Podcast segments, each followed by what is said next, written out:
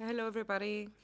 Very happy to give you this uh, presentation uh, of the results of our work along with our team on this more historical anthropological uh, approach.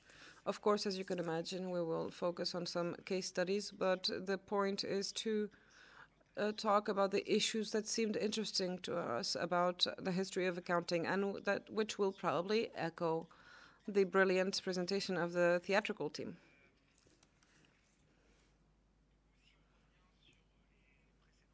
So going back to the last thoughts, we noticed that uh, the existing accounting tools which uh, claim to take into account ecology, they do not, or at least very partially, uh, take into account the issues that were mentioned earlier. So the question is, is it the issue of the accounting tools themselves, the reality? Is that the actual problem? Is it the way we use, is, is the use of these uh, tools that should be uh, stopped? That is what the uh, uh, reflection was in the way that we use these tools in the world, which would, which could contribute to to shrink the field of possibilities and to consider these tools at the service of a technical and economic uh, approach. However, these very same authors uh, rely on numbers that are produced by such tools to make visible and show the extent of environmental damage and responsibility.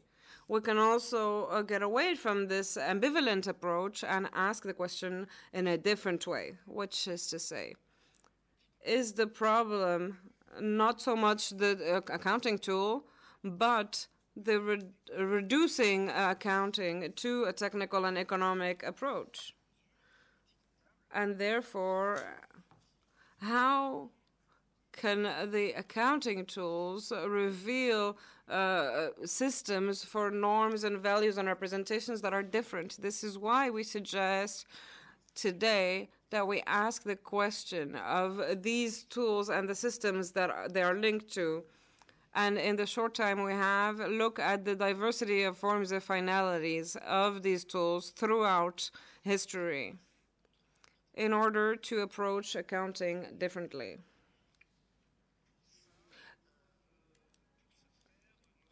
In order to do so, we have landed on specific accounting activities to show their logics and representations, keeping into account the uh, disputed uh, subjects and relying on contemporary uh, works of these tools and uh, works of social science on the subject. So we looked mostly at two uh, economic activities at the end of the 19th century and early 20th century, family farming and the, quest the economic questions, and forestry and the questions that it raises in the in the sector. And we will lastly finish on different forms of accounting that are further away from the contemporary period in order, in order to better examine the way it works and it's linked with the social activities.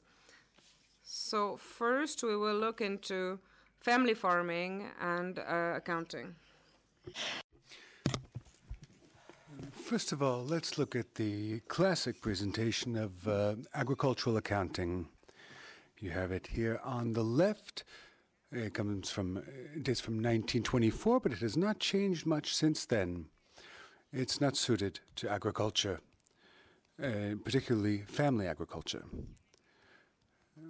traditionally, to understand the performance of a farm and the profit of a farm, you had to uh, remove, deduct uh, charges, expenses from the net, from the uh, gross income, so uh, rents, wages, etc., and that gave you net income. However, this accounting presentation and uh, the underlying economic laws do not uh, represent reality, be it today or uh, the the early 20th century for agriculture.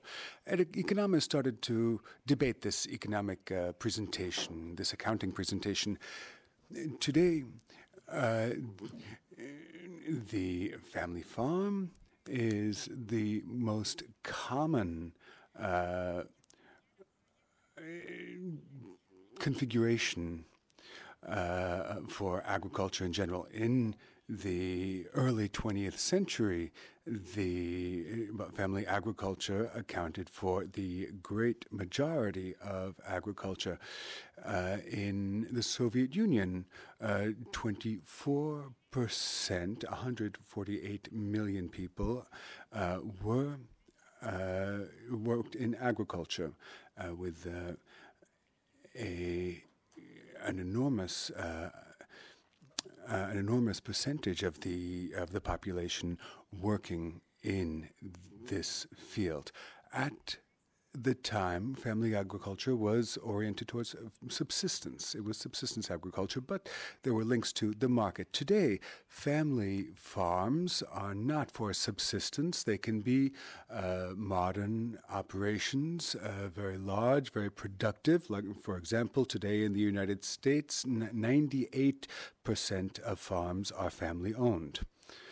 The family operating model, uh, defended by uh, produ- producer organizations, has traditionally made it possible to build from generation to generation in an agroecological perspective with uh, benefits socially and environmentally. But uh, looking at Soviet examples, uh, we'll look at this uh, subject in the early 20th 20th uh, century. The subject that uh, that inspired many economists, including Rene Passet and many others. This uh, Nicholas Georgescu-Roegen in uh, the 1960s, uh, based on Chayanov's work, uh, highlighted uh, the greatest horror of Marxism. Uh, Marx had recognized that agriculture and industry obey different laws. Perhaps Marx did not have the opportunity to observe the peasant economy. As such, in the 1924 book, the uh, Organization of the Peasant Economy, Chayanov, uh, relying on many uh, statistical observations in the field, puts forth a new conception of agricultural performance, where we, we have the calculation here on the right. Like uh, a peasant family generally did not uh, employ outside workers. And Chayanov uh, said that uh, the net revenue would be uh, would be the revenue after deduction only of material costs. The rest, which would account for the compensation of for the family's work. As such, this uh, available income is uh, uh, spread out depending on the, the balance of uh, production and consumption, a balance that expresses a desire to, to, to maintain a constant level of well being.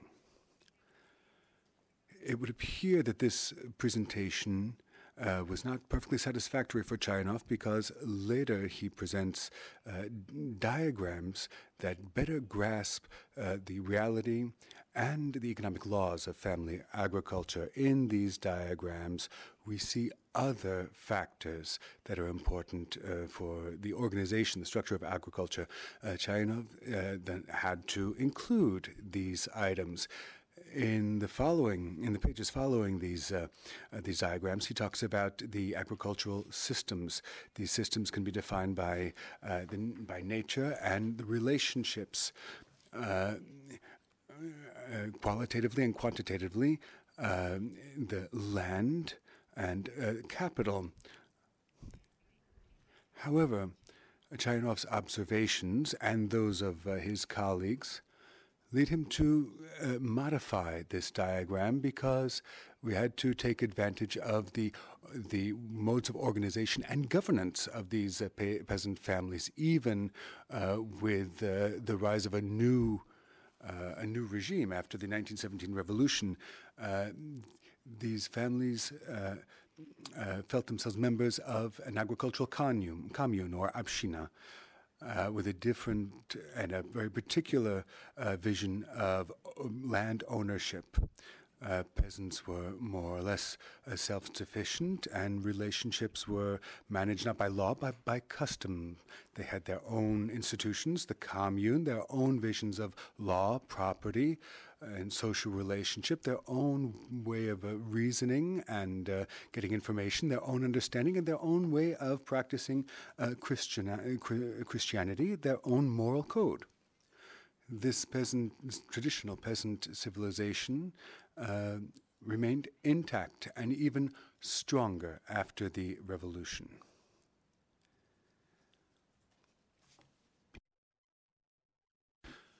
For the Bolsheviks, the traditional oral uh, civilization was simply Barbary, and uh, and uh, peasant agriculture was just a, a spider web. It was to be replaced by a technical industrial civilization, but a, co- a commune is a group of peasant families and an assembly uh, that would be held every two or three weeks. Families were represented by their natural leader, uh, the, the father. Uh, however, uh, women uh, rarely uh, attended these meetings and, unless uh, they were widows running the farm. All in these meetings, uh, these meetings addressed all questions uh, that affected life redistribution, establishing the uh, the agricultural calendar, uh, nominating shepherds, but also roads, wells, taxes, contributions for uh, to to maintain the church, uh, but also uh, mutual benefit um, uh, schemes.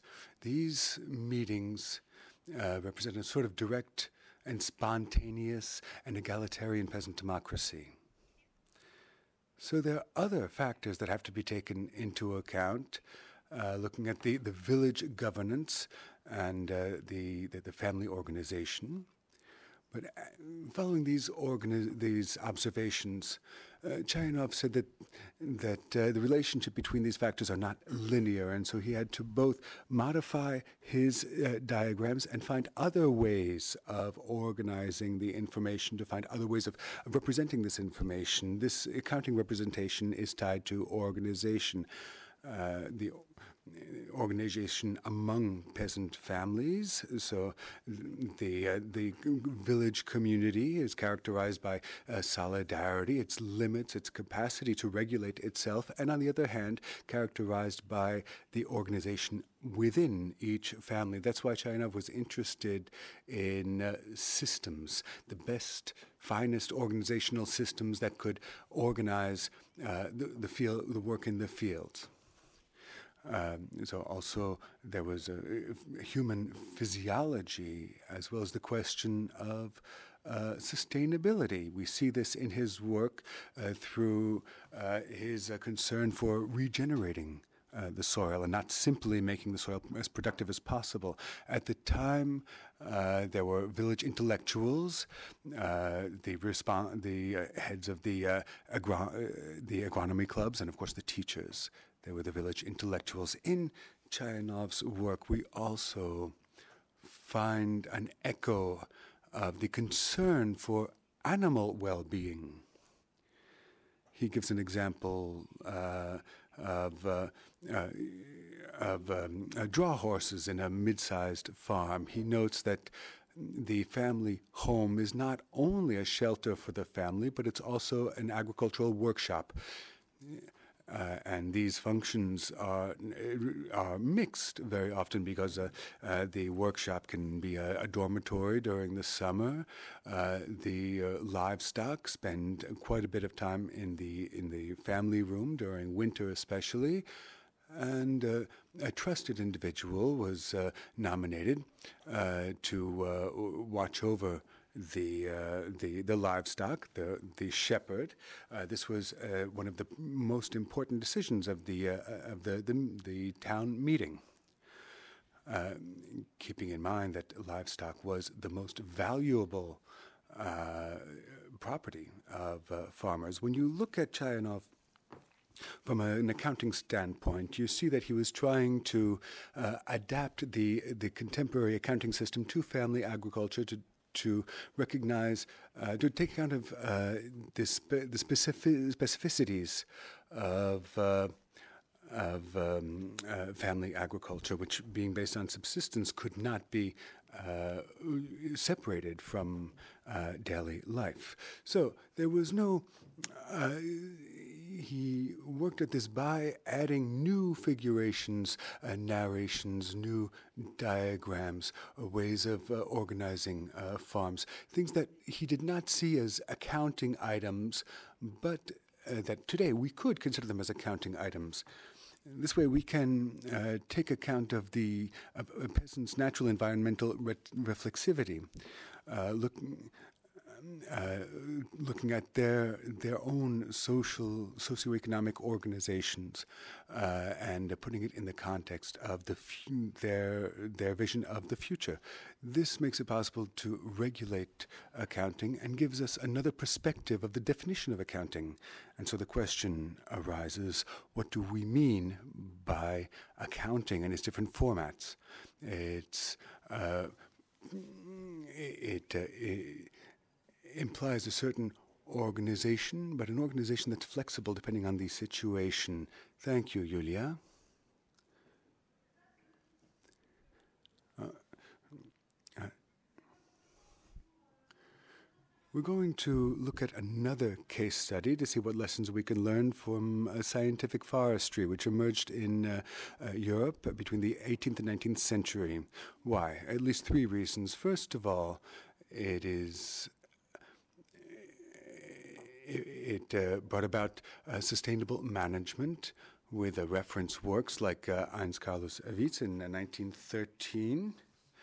Uh, who was the first to document the notion of uh, sustainability, but also uh, the 19th century constitution of different agroforestry groups, and then a, a conservationist approach uh, well, the, the uh, difference between a conservationist and a protectionist approach. And finally, a debate uh, that uh, emerges in, uh, uh, in the environmental debate. So, scientific forestry encountered a certain, a certain type of management that's still in use today. Secondly, uh, what's interesting as these disciplines emerge, it's the ambiguous uh, status of the woods, the forests as of the 18th century in Prussia and in France, uh, a new management of forest resources uh, with the uh, uh but uh, the governments uh, in France and elsewhere have been uh, have considered uh, forest issues uh, as central for war, for industry, for the economy, for taxes, etc. Uh, this has always been uh, very important, and at the time, it was important for different sovereigns to uh, establish their authority over the forests uh, as far back as the Middle Ages. But in the in the 18th, 19th century, this is the beginning of the liberal industrial area, uh, uh, era, and the question of the status of, of forests uh, came up again. Uh, liberalism was seen as a, a way of auto of self-regulating supply and demand, while also uh, protecting uh, uh, private property as opposed to state property or royal property. The issue of uh, forests forests were considered a, a, particular commodity because it's a product of nature, because it, it has a long time horizon, because it has a it uh, regulates both the economy and uh, nature. So it's something that had to be protected. At that time, the government, in the middle of the liberal era, uh, reasserted its prerogatives uh, regarding forest management. And so that makes it an interesting subject for us. And the third reason this scientific uh, discipline, uh, which um, allows for more granular granular knowledge of uh, uh, of the population of forests. Helps us better uh, better uh, know how much wood was uh, was grown, the production of forests, but also the consumption of forests.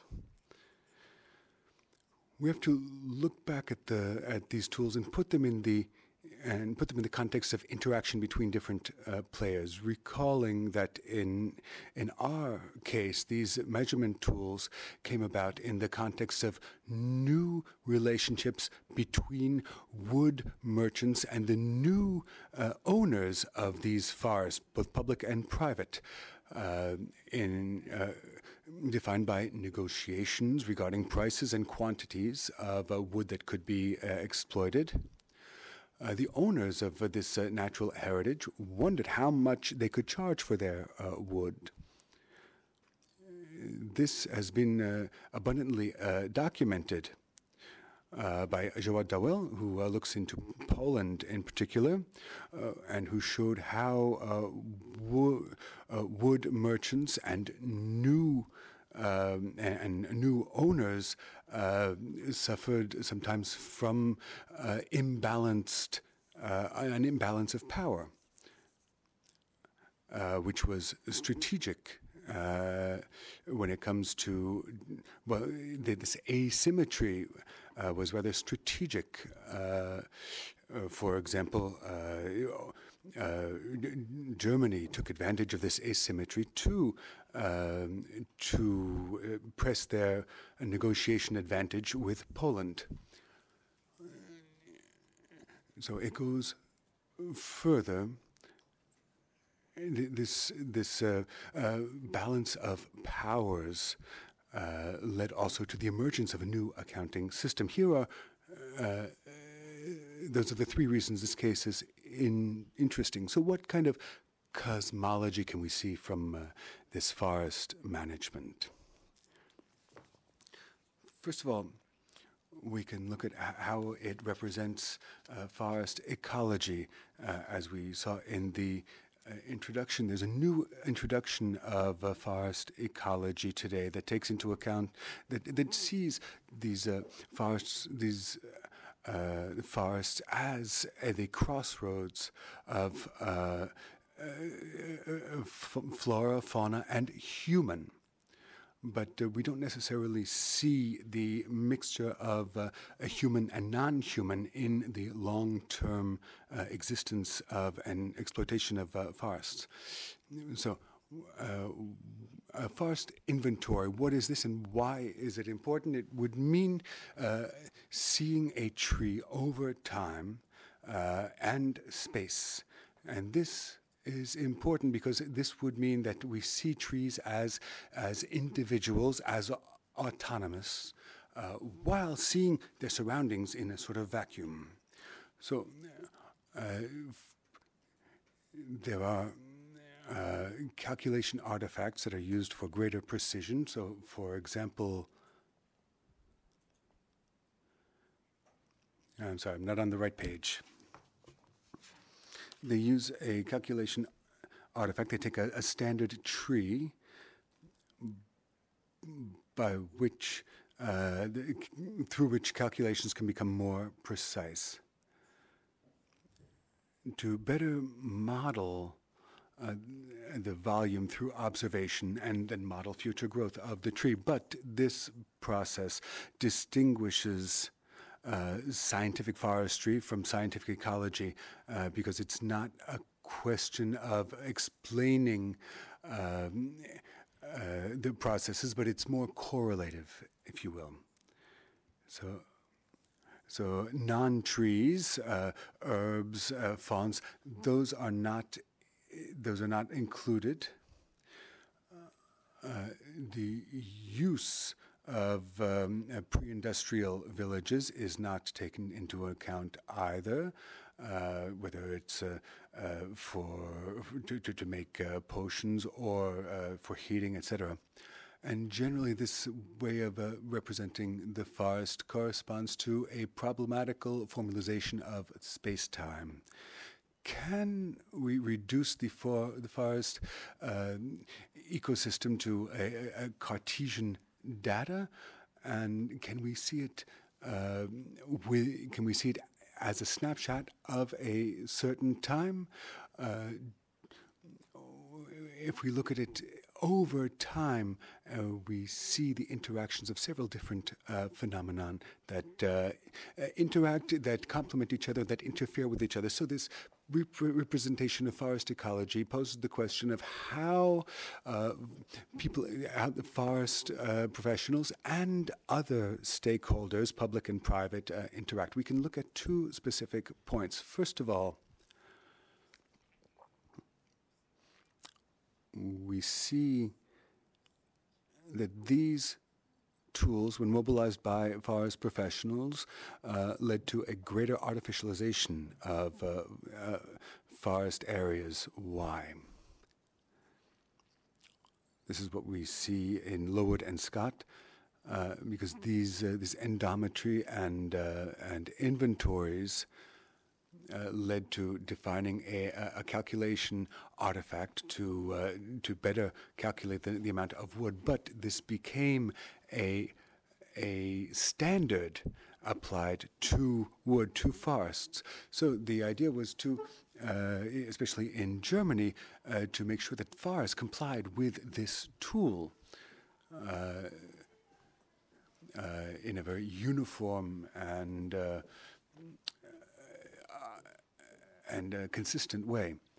This was less the case in France, where uh, politicians were not looking to uh, were not looking to uh, introduce greater consistency, but rather uh, uh, a bit more variety into into policies. But at at the at the time, any disturbance of this artificial system uh, had to be eliminated. That was the policy once again. Looking at the the problems caused by this artificialization, uh, forest professionals, uh, you know, came to uh, to artificialize even more to try to protect the the forest from fires, uh, etc. So artificialization led to problems, leading to greater artificialization. We see here how scientific forestry and its accounting system, when the representation system uh, became uh, detached from reality, led to uh, led to considering the forest as, as a factory for wood. Uh, so. Uh, where the material itself would be organized and instrumentalized for outside purposes. It did not aim to increase life, but to adjust life to synthetic artificial environments. And uh, here I'm using the terminology of uh, uh, Le Texier. Another consequence of this is that uh, by with this this uh, uh, socio-ecosystemic representation, uh, it uh, it continued to to uh, to prohibit or contributed to pro- prohibition of uh, pastoralism and outside uses of uh, the forest, uh, both through mapping and uh, led to a, uh, a revolution in ownership of forests and eliminating customary ownership rights. so uh, this only happened partially because both in France and um, in Germany, the progressive implement- implementation of these systems uh, led to a, a, considerable increase in uh, violations of new laws, which required uh, forest professionals to look back at their policies from a legal standpoint. And modifying uh, this, in the end, modified the tra- trajectory of uh, scientific forestry, particularly in Germany.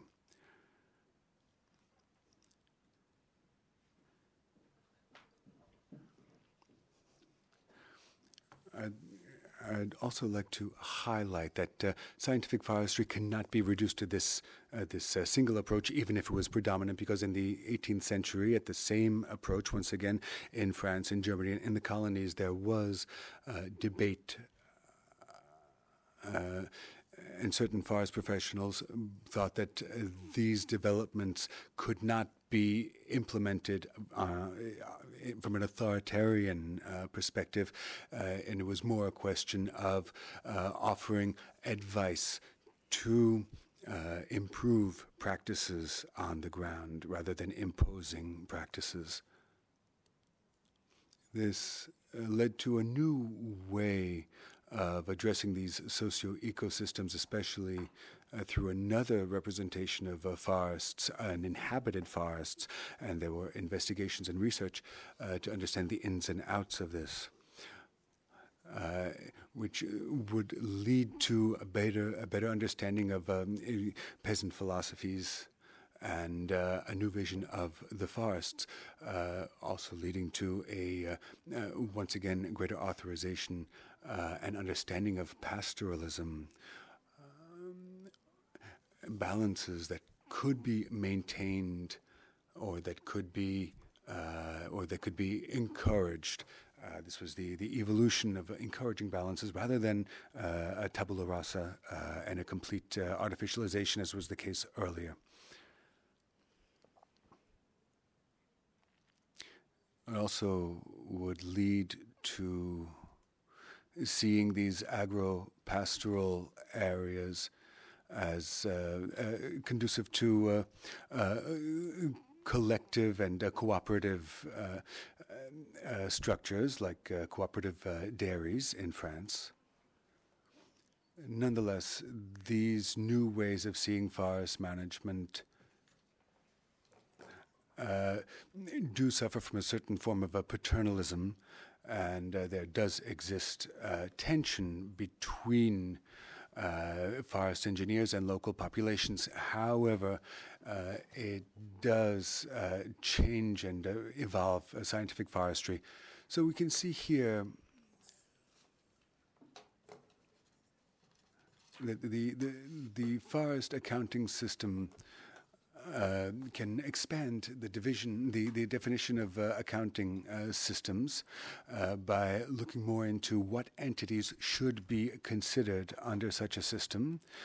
Uh, and uh, this th this definition cannot be is never definite. It's always shifting, and then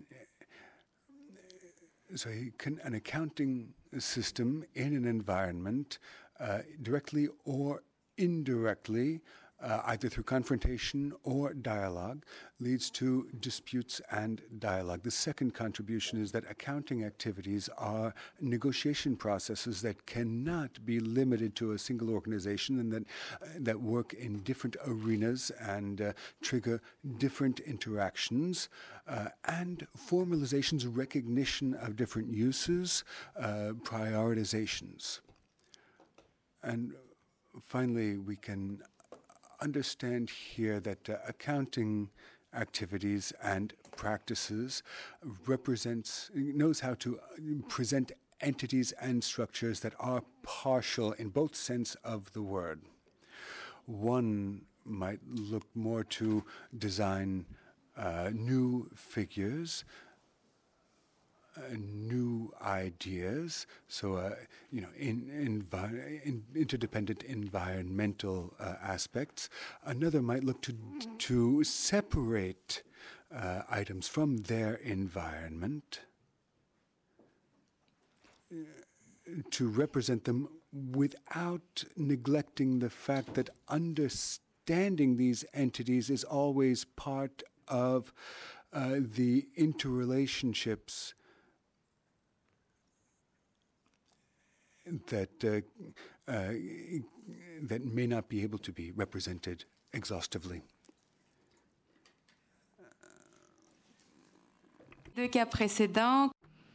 In the two previous cases, we've seen how accounting introduces environmental factors and introduces trends that are either economy driven or technology driven. So knowledge has